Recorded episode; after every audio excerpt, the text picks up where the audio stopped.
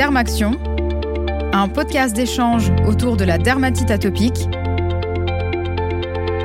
réalisé par Fréquence Médicale et Pourquoi Docteur, avec le soutien institutionnel de Sanofi. Bonjour à toutes et à tous et bienvenue dans cette série de podcasts Dermaction, lors de laquelle nous allons vous aider à mieux comprendre la dermatite atopique pour mieux la traiter. Pour l'épisode d'aujourd'hui, nous allons nous intéresser à l'inertie thérapeutique dans la dermatite atopique. Et pour en parler, nous recevons le docteur Marie Bastien, dermatologue libérale et hospitalière à l'hôpital Bégin à Saint-Mandé. Bonjour docteur Bastien. Bonjour. Je reçois également le docteur Bruno Alioua, dermatologue libéral à Paris. Bonjour docteur Alioua. Bonjour. Pour commencer, docteur Alioua, est-ce que vous pourriez nous rappeler ce qu'est l'inertie thérapeutique?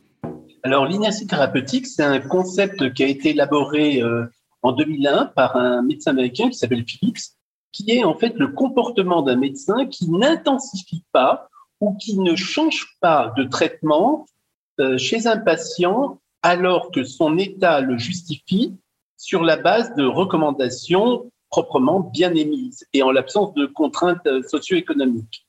Pour faire simple, l'inertie thérapeutique a été étudiée beaucoup en diabétologie, c'est-à-dire qu'en fait, on s'est aperçu qu'il y avait des patients qui souffraient de diabète et qui ne bénéficiaient jamais d'un traitement par voie euh, injectable parce que des médecins préféraient continuer des antidiabétiques oraux. Ça a été élargi à toutes les spécialités, hein, aussi bien dans le domaine de l'hypertension ou des gens qui persistaient à mettre le même antihypertenseur. Paradoxalement, en dermatologie, c'est une notion qui était absolument peu euh, étudiée euh, jusqu'à très récemment. Et en fait, on s'est aperçu que les dermatologues font preuve d'inertie thérapeutique dans tous dans des pathologies euh, dermateuses inflammatoires chroniques comme le psoriasis, comme la maladie de Verneuil et bien sûr comme la dermatite atopique, comme on, euh, dont on va parler aujourd'hui. Justement, en parlant de dermatite atopique, quelles sont les causes de l'inertie thérapeutique dans la dermatite atopique? Je pense qu'on peut en voir plusieurs de causes. On va avoir, on va avoir les parties prenantes, c'est-à-dire le médecin, qui peut ne pas euh, avoir euh, soit l'envie, soit l'énergie de changer de traitement. Le patient qui peut avoir peur de nouveaux traitements ou qui est assez euh, confortable et qui a l'habitude de ces traitements. Et puis le système de santé, c'est-à-dire l'accès à nous dermatologues qui devient de plus en plus compliqué. Et puis, il faut comprendre que l'inertie thérapeutique, c'est-à-dire l'absence d'intensification ou l'absence de changement, de traitement, alors que le patient nécessite un changement de traitement, c'est pas, euh, on en fait tous les jours de l'inertie thérapeutique. C'est-à-dire que si vous avez si vous voyez un patient par exemple à midi et demi euh, et que vous avez faim, il est évident que vous aurez moins d'énergie à, à essayer de convaincre de changer de traitement que si vous le voyez à 9 heures et que c'est votre premier patient. Euh, de la oui, tu rentres dans le facteur humain qui, de toute façon, est incontournable.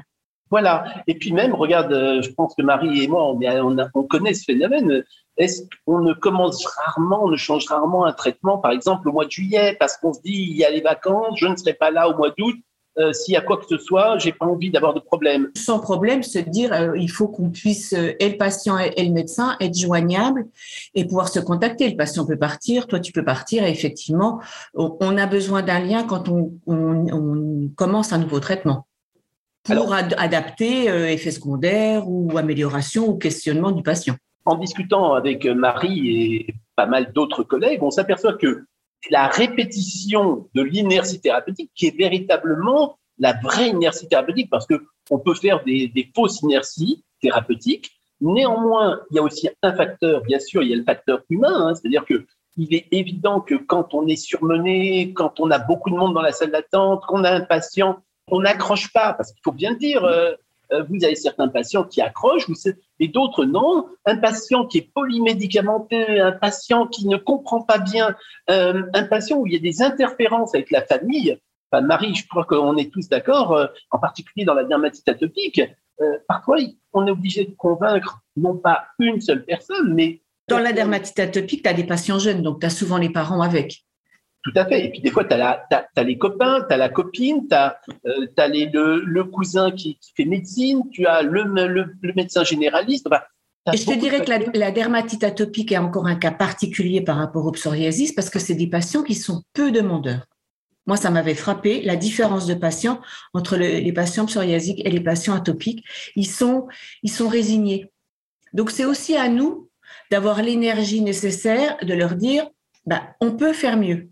Et l'énergie, je suis d'accord avec toi, on l'a pas tous les jours, on n'a pas forcément le feeling. Enfin, des fois, ça, on prend sur nous pour convaincre et dire non, on peut faire mieux. Et l'inertie, elle va aussi être du côté patient qui dit non, mais j'ai toujours été comme ça. Je suis bien comme ça. Vous me remettez un tube de. Ah non, c'est pas possible. Vous avez une surface corporelle atteinte avec les scores de sévérité qui sont tels. Je peux pas vous laisser comme ça. On n'a pas toujours l'énergie. Des fois, on l'a. Des fois, on l'a pas. Et quand tu dis la, succession de, rendez-vous, effectivement, dans ces cas-là, c'est pas mal aussi de dire, donner les infos et de redonner un rendez-vous au patient un petit peu plus tard, chacun a digéré à, l'information et on peut reprendre sur des bases et, sortir de cette inertie thérapeutique ensemble. Et, c'est là où il est très important d'avoir des très bonnes relations, par exemple, dans le cadre des traitements systémiques, euh, où il y a une nécessité d'une primo-prescription en hospitalier avec des dermatologues qui ont en fait une vacation ou qui travaillent à l'hôpital parce que ça permet aussi d'avoir un, une, facilité de, de, d'envoyer le patient. ça permet une facilité. Bon, nous, on fonctionne comme ça, on, s'appelle. Et puis, euh, de passer la main de façon euh, transitoire. du coup, le patient se retrouve, un, dans un univers hospitalier, Psychologiquement, c'est quand même pas pareil qu'un cabinet. Euh, et puis avec quelqu'un qui a un autre discours qui va être euh, donc ça amène plus de, de, positivité de se dire bon bah effectivement je vais peut-être réfléchir à un traitement à sortir de cette inertie thérapeutique de la part du patient. Donc si j'ai bien compris, il y a vraiment deux causes majeures à l'inertie thérapeutique. Il y a à la fois le médecin et à la fois le patient. J'ai bien l'impression que le dialogue est une des clés du succès, mais quelles sont les autres façons de remédier à cette inertie thérapeutique? Ben, C'est rassurer le patient et, en fait, c'est expliquer, c'est euh, expliquer le bien fondé d'une thérapeutique, expliquer en quoi ce traitement va, changer en fait euh, sa vie. Et, et c'est Marie l'a bien expliqué pour la dermatite atopique vous avez des patients qui ont toujours vécu avec leur dermatite atopique, à la différence d'une personne qui aura un psoriasis ou une maladie de Verneuil, qui a eu une vie avant le Verneuil ou une vie avant la, le psoriasis. Mhm. Donc là, il va falloir lui expliquer, écoutez, vous aurez une, belle, une nouvelle vie. Vous serez capable, regardez, on est aujourd'hui au mois de mars, avril, et vous serez capable cet été d'aller à la plage ou à la piscine sans avoir peur de vous dévêtir. Et je crois que ça, il faut toujours essayer d'avoir des messages positifs c'est pas toujours simple parce que bah, vous avez des gens, ils vont vous répondre bah, Moi, la plage, ça m'intéresse pas. J'aime pas aller à la piscine. Qu'est-ce que. Alors, donc, vous êtes obligé à chaque fois de trouver des arguments. En tout cas, pour conclure, et je pense que c'est le mot le plus important, c'est d'expliquer que l'inertie thérapeutique est un peu le pendant de la non-observance thérapeutique. La non-observance thérapeutique, il y a un traitement, il y a des recommandations, le patient ne prend pas son traitement dans l'inertie thérapeutique, il y a un traitement, il y a des recommandations et le médecin n'administre pas ce traitement. Et donc, finalement, c'est très important de faire prendre conscience de l'existence de cette inertie thérapeutique, mais également de tenir compte de tous les facteurs contingents, en particulier, et Marie et moi qui travaillons à la fois euh, en libéral, on, est confronté à une pression de patients qui viennent un peu désemparés, qui cherchent à avoir des nouveaux traitements, mais et puis à côté de ça, des patients qui, qui sont euh, qui veulent pas attendre trois mois, six mois euh, pour consulter parce que. Je pense que pour y remédier, c'est euh, effectivement du côté médical connaître effectivement les, différents traitements et, et, ne pas en avoir peur parce qu'on vend toujours mieux quelque chose qu'on maîtrise et qu'on et qui ne nous fait pas peur. Et puis il faut admettre qu'il y a des moments, des jours, des patients qu'on ne, bon, c'est pas, on n'a on pas forcément ou l'énergie ou le feeling. Et dans ce cas-là, on repose et on reprend, on reprend, on, revoit le patient à distance. Tout n'est pas obligé de se faire en 10 minutes, surtout si on n'a pas le temps, hein, c'est le soir, on a une salle d'attente pleine. On peut déjà poser les bases et revoir les patients. On n'est pas euh, lutter contre l'inertie thérapeutique, c'est pas non plus être dans la précipitation.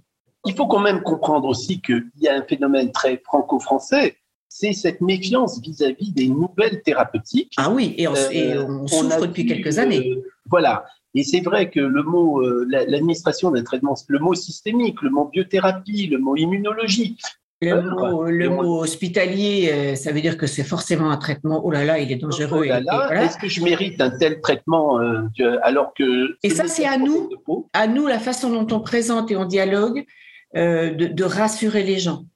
Sincèrement, j'ai rarement eu des, refus de saut dans systémique. En général, quand c'est tes patients, tu me les as bien préparés, et puis je renforce et ça passe. C'est des patients dans l'atopie qui nous disent Merci docteur, c'est rare et important à noter. Merci docteur, j'ai jamais eu, j'ai jamais eu une peau comme ça de ma vie.